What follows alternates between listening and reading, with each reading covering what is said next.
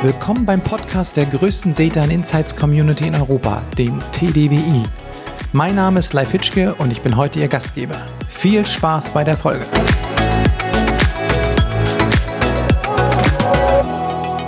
Herzlich willkommen zu einer neuen Folge des Podcasts Data and Insights powered by TDV. Heute mit dem Thema der Weg in die Business Intelligence. Wir haben heute zu Gast Bianca Schütz. Sie war Head of Business Intelligence bei Casamundo, ist aktuell bei Hausgold, hat über zehn Jahre Erfahrung im Online-Business, das schon in diesem jungen Alter. Schwerpunkt in drei Worten, Tableau, Google Analytics und AWS. Und nebenbei oder vielmehr parallel berät sie auch noch KMU in allen Analytics-Fragestellungen. Herzlich willkommen, Bianca Schütz. Hi. Bianca, ich steige gleich ein in das Thema. Ich habe den Titel genannt, der Weg in die Business Intelligence, weil ich gerne auch mal mit dir die Frage klären wollte, Business Intelligence, ist das eine Rolle? Ist das ein Business Analyst? Ist das ein Data Analyst? Gehört da noch mehr dazu? Was ist so deine Meinung? Ich finde, es ist nicht nur eine Rolle. Ich finde, das äh, ist schwierig abzugrenzen. Also für mich ist zum Beispiel ein Data Analyst und äh, ein Data Scientist was ganz anderes. Ähm, tatsächlich so ein bisschen an meinem Beispiel. Ich habe vorher mehr Analystentätigkeiten gemacht. Also das heißt, ich war wirklich auch in den Daten, habe die analysiert und den Stakeholdern ähm, bereitgestellt und bin jetzt in meiner aktuellen Rolle dann auch mit einem größeren Fokus dann im Bereich Data Engineering unterwegs. Also ich bin immer noch kein Data Engineer irgendwie Fulltime, aber ich habe halt eine, eine, eine, ganz andere, einen ganz anderen Fokus jetzt. Und aus dem Grund finde ich schon, dass es da Unterschiede gibt zwischen den einzelnen Rollen. Ähm, wenn man das ein bisschen abgrenzt, ähm, würde ich sagen, der Data Engineer ist wirklich für die Daten zuständig, also die Daten bereitstellen, Daten aufbereiten, so dass sie halt wirklich für die Analyse verwendet werden können. Der Analyst ist dann eher in Richtung wirklich Analyse der Daten, Auswertung, Bereitstellung und ähm, ja, klare Kommunikation an den Stakeholdern. Ähm, das ist sein Job. Und der ähm, Data Scientist für mich, ich glaube, da gibt es keine offizielle Abgrenzung, aber für mich ist es dann immer, wenn Machine Learning dazukommt. Also wenn es dann auch eher so um, um Predictive Analytics geht und da ähm, ja wirklich nochmal mehr der Science-Aspekt, ähm, also nochmal on top quasi kommt, die Machine Learning-Algorithmen. Hm. Für mich ist das auch so. Für mich gibt es auch diese drei Bereiche, die du gesagt hast. So Data Engineering auf der einen Seite. Ich habe gerade überlegt, es gibt kein Business Engineering. Also insofern passt das. In der Mitte dann so Data Analyst, Business Analyst. Da kann man sich jetzt darüber schreiten, wie man das bezeichnet.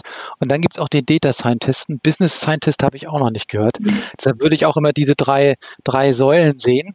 Ähm, ist das was, was du siehst in einer Abteilung oder ist das was, was man getrennt betrachten sollte?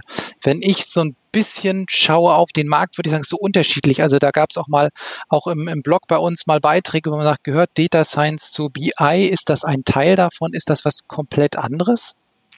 Ich glaube, es kommt ein bisschen auf die Unternehmensgröße und Zusammensetzung an.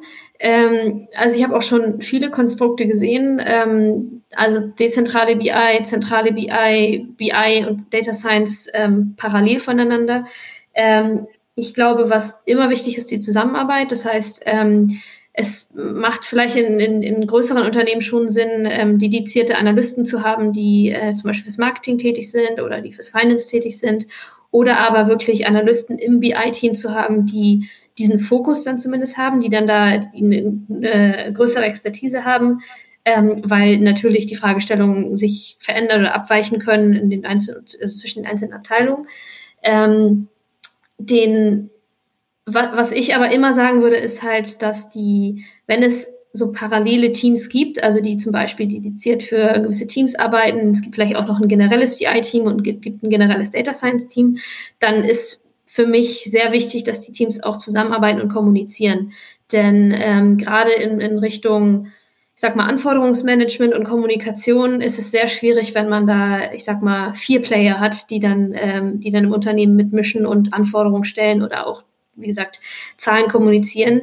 Denn ähm, wenn ein Team oder wenn zwei Teams nicht miteinander, miteinander sprechen, dann kann es sein, dass sie parallel entweder die gleichen Sachen machen oder also mit einer anderen, mit anderen äh, Betrachtungsweise sich die Zahlen vielleicht angucken und dass dann, äh, ja, ich sag mal, mehr Chaos entsteht als wirklich Klarheit. Hm. ich, das ist, glaube ich, ein guter Punkt. Kommunikation. Also die Rollen müssen klar sein, wer ist für was verantwortlich. Ich habe gerade so ein bisschen nebenbei überlegt und habe so gedacht, hm, wahrscheinlich wäre es gut, wenn diese drei Teams auch zumindest ein Department untergeordnet sind, dass zumindest eine Einheit oben drüber hängt, die das zumindest so ein bisschen High-Level beobachten kann und gegebenenfalls gegensteuern kann, wenn es da irgendwelche ähm, äh, keine klaren Rollen gibt. Ähm, das heißt, würdest du auch sagen, dass so ein Data Analyst eigentlich vielleicht auch mehr Fachbereich angesiedelt sein soll. Es gibt ja so unterschiedliche Konstrukte. Also einmal gibt es den Data Analysten, der irgendwie so ein Data Team angesiedelt ist und der dann sozusagen ausgeliehen wird an den Fachbereich. Ich habe aber auch Konstrukte gesehen, wo der Data Analyst halt direkt im Fachbereich sitzt. Also ich muss sagen, so aus meiner eigenen Erfahrung ähm, finde ich es tatsächlich besser, wenn es möglich ist, dass man äh, ein Analystenteam hat, ähm, was dann quasi, ähm, wie gesagt, einen gewissen Fokus hat äh, oder ein gewisses Fokus haben, einen gewissen Fokus haben kann, ähm, um bestimmte Teams besonders gut zu unterstützen. Ähm, aber dadurch, dass man sich ja auch im Urlaub vertreten muss, heißt es nicht, dass eine Person dediziert nur für ein Thema zuständig sein sollte, ähm, und in, in, in Sachen Wissensaustausch finde ich es extrem wichtig, wenn man wirklich einen, ich sag mal, Teambezug hat. Also es geht natürlich auch, wenn es mehrere Analysten, die dediziert dann für Teams zuständig sind, die kann man natürlich auch, äh, ich sag mal, einmal im Monat, alle zwei Wochen zusammensetzen und sagen, so, tauscht euch mal aus. Ähm, aber es ist halt doch einfacher, wenn man in einem Team ist und dann wirklich weiß, was macht der andere, was ist das Problem aktuell und ähm, ja, wie sind vielleicht, was für Businessfragen sind eigentlich aktuell wichtig. Deswegen, wie gesagt, von meinem eigenen Hintergrund, ähm, ich habe da, mich dafür eingesetzt, damals bei Casamundo, dass wir eine zentrale BI wurden und habe mich dann auch ähm, als Teamleiter dann, dann eingesetzt, dass wir ähm, so aufgestellt waren, dass auch jeder in Urlaub gehen kann, ohne dass irgendwie quasi das Business komplett oder die Business Intelligence komplett äh, zusammenbricht, weil irgendwie nur eine, eine Person eine Frage beantworten kann. Und es ist natürlich auch nicht äh, quasi Lösung für alles. Auch da gibt es natürlich Sachen, die nicht jeder dann irgendwie beantworten kann. Aber aus meiner Sicht ist es schon so eine Mischung aus, ich sag mal, generalistisch aufgestellt sein, aber halt auch eine Spezialisierung haben, dass man dann halt auch einen klaren Sprechpartner für die Abteilung hat. Das ist so, bei zumindest, ich sag mal, mittel, mittelständischen Unternehmen ist das tatsächlich, glaube ich, eine, eine oder mittelgroßen Unternehmen dann auch eine, eine ganz gute Wahl, das so, das so zu machen. Hm.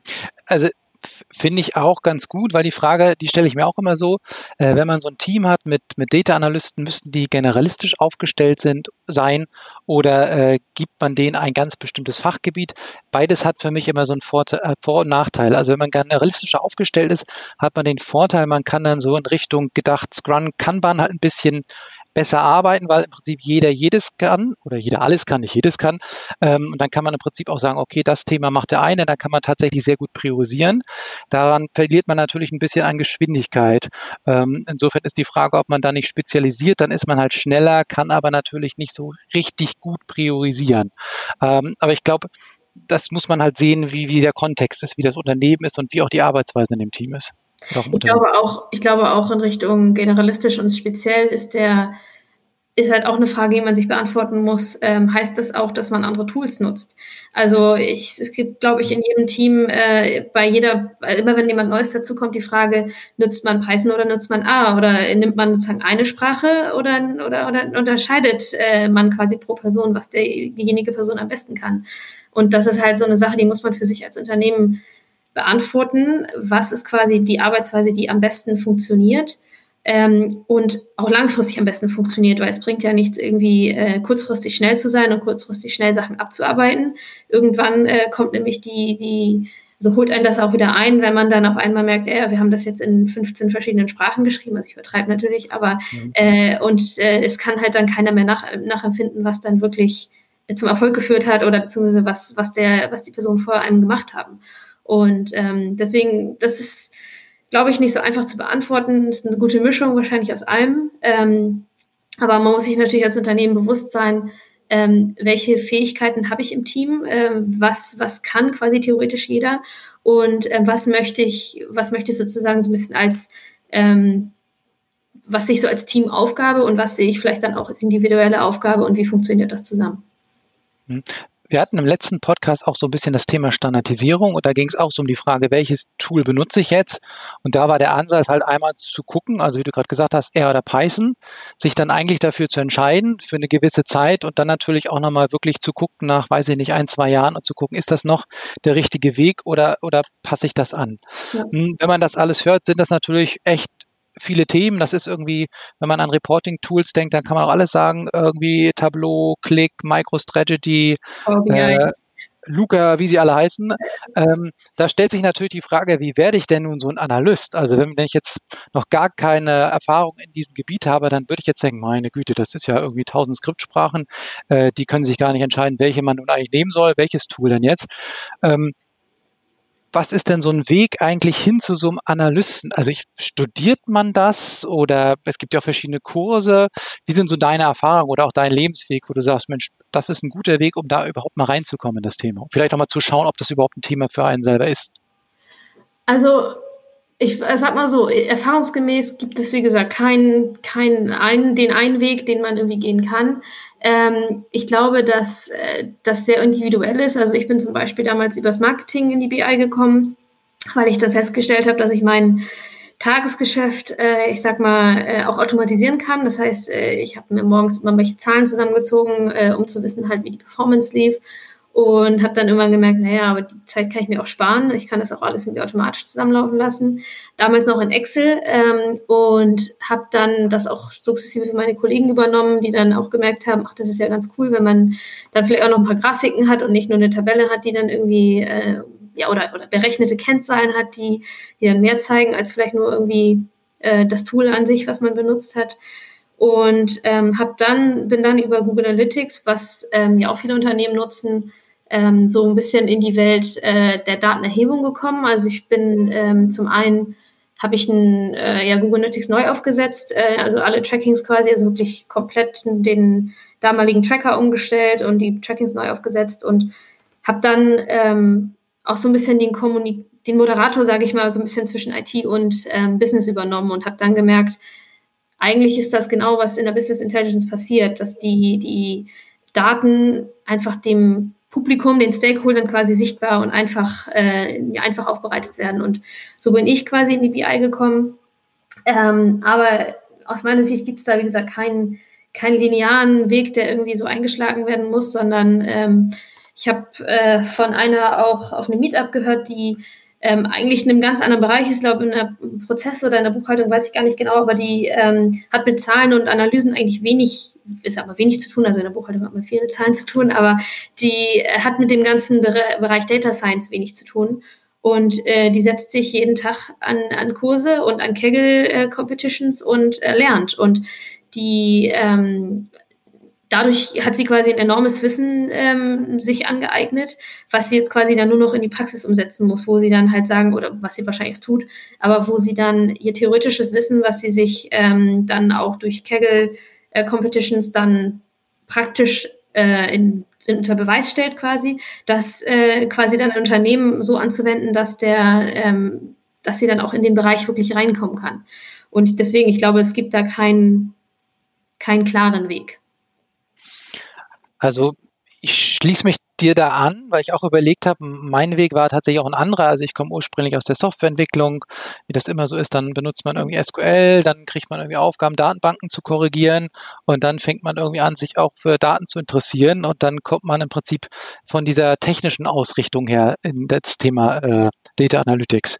Das glaube ich auch sind so zwei unterschiedliche Themen. Es gibt, glaube ich, die, die so aus dieser Entwicklungsschiene kommen, also so Softwareentwickler, Entwickler und dann gibt es die andere Richtung, die dann so aus der Analyseschiene kommen und dann vielleicht, vielleicht auch mal Mathematik studiert haben. Das muss man nicht, ja. äh, aber das kann man ruhig. Ich glaube, viele entwickeln sich tatsächlich da sozusagen aus dem eigenen Interesse raus ja. ähm, dahingehend. Also da bin ich total bei dir. Jeder hat da eine andere Recht Richtung. Tatsächlich wäre dann ja nochmal spannend, wenn ich jetzt überlege, Mensch, ich würde irgendwas machen in, in der Richtung. Jetzt hat der eine gesagt, irgendwie, ja, komm mehr so von dieser Datenanalyse-Richtung. Äh, der andere sagt irgendwie auch so SQL und Datenbank ist ganz cool. Da müssen wir uns, glaube ich, nochmal unterhalten, was sind denn so die Basics eigentlich, wo man sagt, Mensch, das solltest du können, wenn du in, in dem ganzen Thema Data Analytics starten willst. Also ich glaube, wenn man es ganz einfach äh, halten möchte, dann ist es ein Verständnis für Logik und ähm, Business-Wissen sozusagen. Also ich glaube, das ist so das, was in der Praxis dann äh, wirklich Anwendung findet. Also dass man versteht, was ist das Business und äh, dass man logische Zusammenhänge erkennen kann. Das ist natürlich jetzt sehr abstrakt. Ähm, ich glaube, wenn es dann so auf Tools oder auch technische Skills und so weiter runter, wenn man es darauf runterbrechen möchte, dann glaube ich, dass in den meisten Fällen schon ein Minimum von SQL ganz, ganz hilfreich ist. Ähm, heißt, dass man zumindest Grundkenntnisse hat und von denen dann aus vielleicht auch mit den Aufgaben wachsen kann. Also, dass wenn da äh, kompliziertere Sachen kommen, dass man dann auch seine SQL-Fähigkeiten ausbauen kann. Ähm, ich persönlich finde, und das ist auch sehr kontrovers, glaube ich, äh, aber die ich finde auch, dass ein gewisses Verständnis von, äh, was geht eigentlich mit Excel, äh, gar nicht verkehrt ist. Denn äh, wenn wir jetzt in Richtung Visualisierung denken und Reports automatisieren und so weiter, dann habe ich mal, da habe ich damals zu einem Kollegen gesagt, wenn ich das in Excel kann, dann kann das ein anderes Tool auch. Weil Excel ist, ist super umfangreich und, und äh, man kann da super viele Dinge mitmachen. Aber ein Tool, was auf Visualisierung und auf Reports und Automatisierung ausgelegt ist, muss das, dann, muss das auf jeden Fall auch können. Und äh, wenn man quasi so ein bisschen diesen, in diesen Bereich Visualisierungstools und so weiter reinkommen will, ähm, dann glaube ich, ist es schon hilfreich, wenn man da so ein Minimum von Excel kann. Ähm, und ich glaube, so ansonsten, klar, man sollte irgendwie Zahlen nicht hassen, man sollte auch schon irgendwie ein mathematisches äh, Grundlevel haben, aber man muss nicht unbedingt, aus meiner Sicht zumindest, ähm, hier äh, Mathe studiert haben. Also es muss jetzt hier kein ähm, weiß ich nicht, kein, kein, man muss kein Diplom in Mathe haben. So. Das ist ganz interessant. Ich hätte sofort gesagt, irgendwie, was man auf jeden Fall können muss, ist irgendwie SQL. Hätte ich jetzt gesagt, also so diese technische Schiene zu sagen, naja, irgendwie musst du wissen, wie du die Daten aus dieser Datenbank rauskriegst. Und ich hätte immer gesagt, das musst du können, einfach um für dich auch zu wissen, ob das was für dich ist, also ob du damit arbeiten kannst. Kann man sicherlich auch schneiden irgendwie, dass man sagt, na, vielleicht kann man das auftrennen, dass irgendwie bestimmte Views vorbereitet werden. Aber das finde ich ist was, wo man erstmal klarkommen muss mit und sagt, ist das was für mich? Also kann ich damit was anfangen? Muss das für mich mhm. völlig abstrakt sein? Gott, was ist das denn? Ich kann zwar mit, mit irgendwie Daten in der Excel-Tabelle umgehen und die kann ich pivotieren. Ähm, deshalb finde ich SQL ganz wichtig. Ähm, ich würde mittlerweile sagen, ich glaube, so ein bisschen Excel-Erfahrung schadet nie, weil letztendlich hast du vollkommen recht, gibt es halt auch Momente, wo man mal so eine schnelle Analyse machen möchte oder einfach nur Daten irgendwie kurz in eine Pivot schiebt und fertig. Mhm. Da ist, glaube ich, zum Beispiel Tableau auch einfach too much. Ähm, natürlich gibt es auch viele Firmen, die so ganze riesige, ich wollte gerade fast sagen, Excel-Friedhöfe machen, ja. ähm, die dann so viel Logik enthalten, dass es echt Wahnsinn ist und überhaupt das nicht mehr transparent ja, nicht mehr pflegbar und dann ist so ein Tableau-Tool natürlich A erstmal schicker. Logisch musst du dich auch einarbeiten und ich glaube, wenn Leute erst Excel benutzen und dann so ein Visualisierungstool, dann tun die sich auch erst eher schwer damit und sagen dann, ja, das Tool kann ja das und das nicht. Aber du hast halt so Automatisierungsgeschichten, also zum Beispiel so Abonnements oder so, wo du sagst, hey, der kann das so, so einstellen, dann kriegt er den Report automatisch. Und ich glaube, das nimmt viel Arbeit ab. Deshalb würde ich auch so sagen, SQL würde ich sehen, also zumindest so eine minimale Erfahrung in Excel, ja, Visualisierungstool äh, finde ich immer, kannst du eins, kannst du alles, wollte ich fast ja. sagen. Also die sind ja auch teilweise sehr ähnlich. Ähm, ich, ich, glaube, ich glaube, das, was du, also es ist witzig eigentlich, was du, dass du meinst, SQL ist für dich wichtiger, weil ich glaube, das kommt ein bisschen da, darauf an, in welchem Bereich du wirklich einen Fokus hast. Also ähm, wenn du, ich sag mal, wirklich Fokus auf Analyse hast und vielleicht auch nur Webdaten benutzt, also gut, mit Google BigQuery musst du auch SQL können, also zumindest das BigQuery SQL, ähm, aber ich glaube, dass nicht in jeder Analystenstelle viel SQL notwendig ist. Also theoretisch kann es auch sein, dass die, ähm, also wirklich Grundlagen SQL auch nur ausreicht. Ich glaube aber schon, ähm, dass die um quasi weiterzukommen und um auch die Analyse auf ein anderes Level zu heben, macht es schon mehr Sinn, die, SQL-Fähigkeiten dann noch auszubauen. Aber ich glaube, mit einem Grundlagenwissen in SQL kann man gut anfangen. Ähm, nur man sollte sich dann auch äh, nicht darauf ausruhen, sagen, ja, ich kann jetzt hier einen Left Join machen, das ist ganz okay, sondern man muss dann halt auch überlegen, was ist so ähm, der Weg, das Ganze noch zu erweitern. Aber das ist wie gesagt witzig, weil du ja quasi aus einer anderen Ecke so ein bisschen kommst und das quasi dann auch ein bisschen höher priorisierst vielleicht als ich.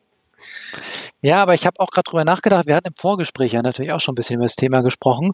Ähm, und würde das jetzt erweitern und würde tatsächlich sagen, zum Schluss ist es eigentlich die Kommunikation. Ja. Also SQL kann man auch irgendwie machen, kann man auch den Kollegen fragen, aber letztendlich zum Schluss gehst du mit so einer Analyse halt zum Fachbereich. Ja. Und wenn du dann der beste SQL-Crack bist oder der beste Tableau-Profi, nützt dir das leider überhaupt nichts, wenn du es nicht schaffst, mit dem Fachbereich so zu kommunizieren. Also entweder die Anforderungsanalyse so gut aufzunehmen, dass du wirklich verstanden hast, was er will, oder umgekehrt dem auch zu erläutern, was du da gerade gebaut hast. Also das ist ja auch ein wichtiger Punkt, diese, diese Kommunikation. Also aus meiner Sicht ist das der wichtigste Punkt eigentlich, ähm, zumindest im Bereich, also wenn man ähm, Stakeholder-Kontakt hat.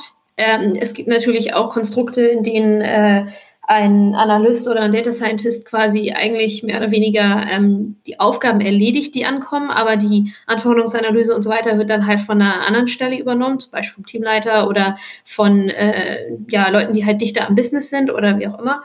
Ähm, ich glaube aber, dass es steht und fällt mit der Kommunikation, mit der Anforderungsanalyse und dann halt auch mit der Präsentation, weil ähm, wenn man nicht verstanden hat, dass der Fachbereich eigentlich die ähm, vielleicht noch eine Aggregation möchte oder ein Detail, Detailgrad irgendwie tiefer möchte, ähm, dann ja, steckt man gerne mal ein paar Stunden vielleicht in Analyse und bereitet das irgendwie schön auf, macht sogar das ganze Prozedere von Datenverarbeitung bis zur Visualisierung, Automatisierung, alles komplett durch. Und dann heißt es ja, nee, wir wollen da auch gerne bitte nach, weiß ich nicht, Land filtern. Und äh, dann muss der ganze Prozess mal von vorne gemacht werden. Und im Zweifel verkompliziert das auch die ganze Anfrage, weil die, das Land auf einmal in einer ganz anderen Tabelle steht. Also ich glaube, Kommunikation ist essentiell ähm, und ist auch etwas, was man glaube ich, on the job dann sehr viel lernen kann, indem man halt auch versteht, okay, ähm, der Bereich möchte wahrscheinlich auch noch die und die Dimension sich angucken. Oder es ist jetzt eine einmalige Anfrage, das heißt, das zu automatisieren macht irgendwie vielleicht gar keinen Sinn. Das ist vielleicht eher so eine Sache, die man sich beim zweiten Mal dann überlegen kann, wenn die Anfrage nochmal kommt. Also ich glaube, Kommunikation und Feingefühl, so Soft Skills, die, die sind so Soft Skills, die man dann wirklich im Business lernen kann und wenn man da sagt, man möchte eigentlich überhaupt nicht mit anderen über seine Arbeit groß reden, sozusagen, die das vielleicht nicht verstehen, so auf, auf den ersten Anblick, dann ist es vielleicht nicht unbedingt der richtige Bereich oder dann sollte man sich halt ein Team aussuchen, wo es dann wirklich heißt, ich mache eigentlich nur, ich, ich führe meine Aufgaben aus sozusagen oder, oder führe Analysen aus ähm, und die Anal Anforderungsanalyse oder dann auch die Präsentation wird dann von jemandem gemacht, der das dann vielleicht auch genauso gut versteht, aber dann auch kommunikativ nach außen tritt. Ich glaube, es ist abhängig von der Unternehmensgröße. Also ich glaube, ja. je größer ein Unternehmen ist, ne, desto einfacher wird es. Äh, also dann, dann gibt es diese unterschiedlichen Rollen. Ich glaube, je kleiner, auch gerade im KMU-Bereich, da gibt es das, glaube ich, nicht. Ich glaube, ich glaube, wenn man so ein bisschen das, das mag, sich zu präsentieren oder so weit würde ich vielleicht gar nicht gehen, einfach zu kommunizieren, mhm. dann ist das ein ganz cooler Job und dann würde ich sagen, okay, dann kommt vielleicht so ein SQL oder Tableau ist halt irgendwie zweitrangig.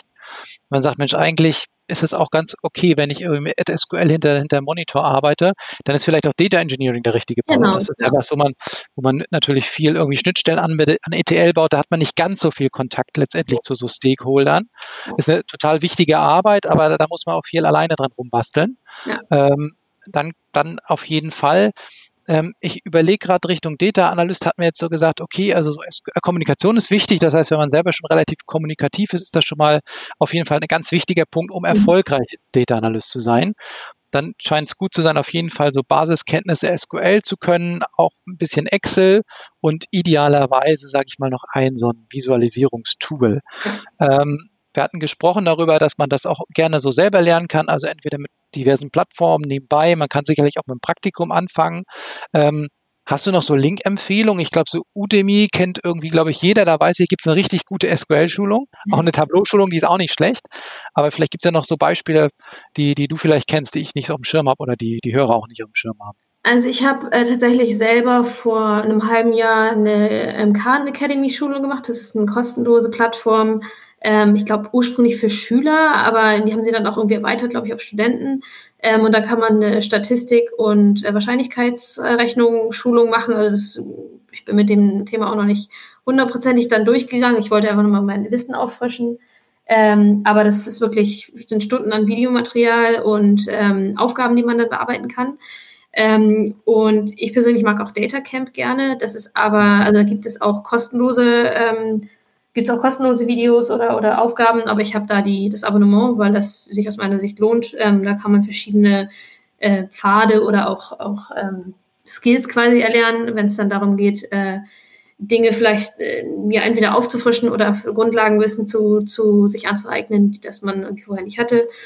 Und ansonsten glaube ich, was natürlich immer irgendwie hilft, ähm, was aber auch dann teilweise vielleicht sehr haarig sein kann, weil das sehr viel gibt, ist YouTube natürlich auch immer eine, eine Möglichkeit, dann da nochmal in Themen reinzugucken, die, ähm, ja, die dann quasi vielleicht auch problemspezifischer sind. Oder halt diverse diverse, also Kaggle, ne, habe ich ja gerade schon, glaube ich, schon erwähnt. Kaggle, da kann man äh, dann auch wirklich die Daten anwenden. Ich glaube, HackerRank gibt es auch noch, das ist was ähnliches, wo man äh, quasi Competitions hat, wo man ähm, dann, ich glaube, bei HackerRank kann man sich dann ranken und äh, dann quasi in der Bestenliste auftauchen. Ähm, aber man kann auch einfach dann äh, zum Beispiel statistische Aufgaben erledigen. Und ähm, da gibt es, glaube ich, sehr viel und es gibt auch sehr viele Artikel, die quasi die ganzen die Schulungen quasi untereinander vergleichen. Ich glaube, so eine Mischung aus ähm, kostenlos und ähm, bezahltem Angebot sollte man da schon für sich finden, weil nicht alles, ähm, nicht jedes Detailliertheits, Detailliertheitsgrad, sagt man das so, keine Ahnung, äh, ja. ist ja ist dann quasi ähm, auch irgendwie in den kostenlosen Schulungen möglich, aber man kann da schon, glaube ich, sich ganz gut sich ganz gut abdecken mit dem Online-Angebot. Okay, also nicht, sich nicht abschrecken lassen von irgendwelchen äh, Data Science Stipendien, wollte ich was sagen, Studienkursen und so weiter, sondern tatsächlich einfach mal starten und rausfinden, irgendwie ist das was für mich, ähm, interessiere ich mich dafür. Ich glaube auch, wie gesagt, auch bei mir ist es so, dass ich sagen würde, ich mache das nicht abhängig, auch nicht vom mathematischen Studien, Studium, denn letztendlich kommt es mir darauf an, ob derjenige das richtige Mindset hat und auch wirklich Interesse daran, weil alles andere wie SQL oder Tableau, das kann man nachher alles aufbauen, ehrlicherweise, aber du musst ein bisschen kommunikativ sein und irgendwie auch Lust darauf haben, ähm, dann hat man, glaube ich, schon viel gewonnen. Ja, und ich finde auch, und so haben wir uns ja auch kennengelernt, äh, auf Meetups gehen. Ähm, und ich finde, wenn jemand zum Beispiel ähm, noch quasi eigentlich kein Wissen irgendwie oder denkt, er hat noch kein Wissen in dem Bereich, trotzdem auf Meetups gehen. Sich das einfach mal anhören, was, was, was sind vielleicht Vorträge, was wird da, was wird da besprochen, ähm, sich mit Leuten mal vernetzen, fragen, was machen die denn so im, im Alltag oder sich einfach mal dazustellen. Man muss ja vielleicht auch nicht unbedingt direkt irgendwie äh, Leute fragen, hier, was machst du so? Äh, und versteht vielleicht nur die Hälfte, aber sich einfach mal dazustellen mal Fragen, äh, Fragen stellen und vielleicht dann auch ganz offen sagen, ja, ich bin neu in dem Gebiet, ich kenne mich da noch nicht aus und ich muss sagen, ich bin jedes Mal eigentlich begeistert, dass auf Meetups dann mindestens eine Person ist, die so quasi gar keine, keinen kein Einblick sozusagen in das Thema bis jetzt hatte. Und das sind meistens die Personen, die am meisten Fragen stellen. Und ich finde das super, weil die, die Möglichkeit dann auch nochmal zu sehen, okay, was ist denn auch vielleicht wichtig für Leute, die, die mit dem Bereich noch keine Berührungspunkte hatten und dass man denen dann halt auch so ein bisschen die, Hürde nehmen kann, ähm, in den Bereich einzusteigen, weil man sagen kann, ey, so kompliziert ist das alles nicht. Es, es ist alles machbar. Hm. Guter Punkt, also definitiv. Also an Meetups teilnehmen, auch wenn man irgendwie nicht denkt, wenn man sagt, Mensch, ich habe eigentlich gar keine Erfahrung in dem Bereich, trotzdem daran teilnehmen. Also ich habe auch Meetups Erfahrung gemacht, dass Leute einfach auch in neue Meetups kommen, wo sie völlig, völlig themenfremd sind, weil ich wollte einfach mal gucken, wie das hier so läuft. Ich komme nicht wieder, aber ich fand das irgendwie gut. Und das ist eigentlich ganz ist ein guter Punkt zu sagen. Geh da einfach hin, sammle Erfahrungen, lernen Leute kennen, die dir vielleicht weiterhelfen. Ähm, tausch Kontaktdaten aus, vielleicht hast du dann quasi jemanden, der dir dann auch die Fragen beantworten kann, die dann auf dem Weg irgendwie passieren. Also zum Beispiel, ich habe bei einem Online-Meetup mitgemacht äh, in, zum Thema R und ähm, der, der dann hat mich einer der Teilnehmer angeschrieben und meinte, ja, ich habe gesehen, du warst auch in dem Meetup und ähm, ich weiß, ich kann den jetzt, also der hat sehr viel R-Erfahrung, ich bin eher in Python unterwegs und ich weiß es, aber wenn ich, in, wenn ich Fragen zu R habe, kann ich einfach ihn fragen. Abgesehen davon kenne ich natürlich durch, also berufsbedingt genug Leute, die R können, aber es ist halt so, wenn man da einfach als Newbie quasi reinkommt, dass man dann halt wirklich Kontakte austauschen kann, die, die, die sehr, sehr gerne helfen und Fragen beantworten es fängt ja schon an, wenn du ein Praktikum haben willst ja. oder so. Ne? Wenn jemand kennst, wenn so ein Meetup, dann sagt einer Mensch, ich kenne den Typen, der ist eigentlich ganz gut. Ähm, hat zwar nicht Mathematik studiert, sondern ist ein Quereinsteiger, aber mhm. lass uns den doch einfach mal probieren. Also insofern ist das, glaube ich, ein, ein, guter Punkt einfach, um da dann Kontakte zu machen, nicht nur Erfahrung aufzubauen, sondern vielleicht auch ein Praktika irgendwie ja. äh, einen Start zu bekommen. Ja. Ich glaube, so langsam äh, kommen wir zum Ende. Ich fand, es war eine, eine, eine, nette und schöne Unterhaltung auch wirklich, um rauszufinden, Mensch, was, wie kommt man dahin, so ein Analyst zu werden? Also nicht so dieser Klassiker, ja, irgendwie machst du hier mal ein Studium in äh, Betriebswirtschaftslehre oder was und arbeitest äh, zehn Jahre im Controlling und rutschst zufällig rein oder mach doch mal den wahnsinnig teuren äh, Data Science Kurs an der Uni XY. Ja. Äh, sagen, nee, probier es einfach mal. Es gibt genügend kostenlose Geschichten. Vernetze dich, such dir Kontakte, idealerweise vielleicht ein Praktikum. Es gibt auch ganz eine Menge juniorige Stellen, wo man auch sagt, Mensch, wir probieren das einfach mal mit dir. Insofern da einfach mal zu starten ist sozusagen ähm, der, der Weg, den man gehen könnte. Ähm, bevor wir Schluss machen heute, Bianca, die Sonne ist auch noch sehr schön, also das lohnt sich, glaube ich, dieses Wochenende. Habe ich tatsächlich nochmal noch mal die letzte Frage und zwar, was wäre denn so der Tipp an die BI-Community? Wenn du sagst, so ein Learning sollte man unbedingt mitnehmen, jetzt gar nicht mal einen Bezug unbedingt auf, wie man Data Analyst wird, sondern einfach so ein Tipp für die BI-Community, den du gerne mitgeben würdest. Also aus meiner Sicht ganz klar Kommunikation ist key, weil es wirklich ste steht und fällt damit, wie lange man braucht, wie gut die Analysen werden und ähm, ja auch wie gut dann das vom Business angenommen wird, weil wenn wenn da ja wenn da nicht der der Bezug da da ist, dann gehen geht Zeit ins Land und das Ergebnis ist dann halt einfach nicht so gut, wie es dann wird, wie es dann werden könnte, wenn man dann einfach von Anfang an gut und klar kommuniziert hätte. Also der Schlusssatz ist also Communication is the key. Genau. Super, dann vielen Dank und vielen Dank auch an die Zuhörer. Vielen und Dank. wir hören uns dann in einem nächsten Podcast. Vielen Dank, Bianca. Ciao. Ciao.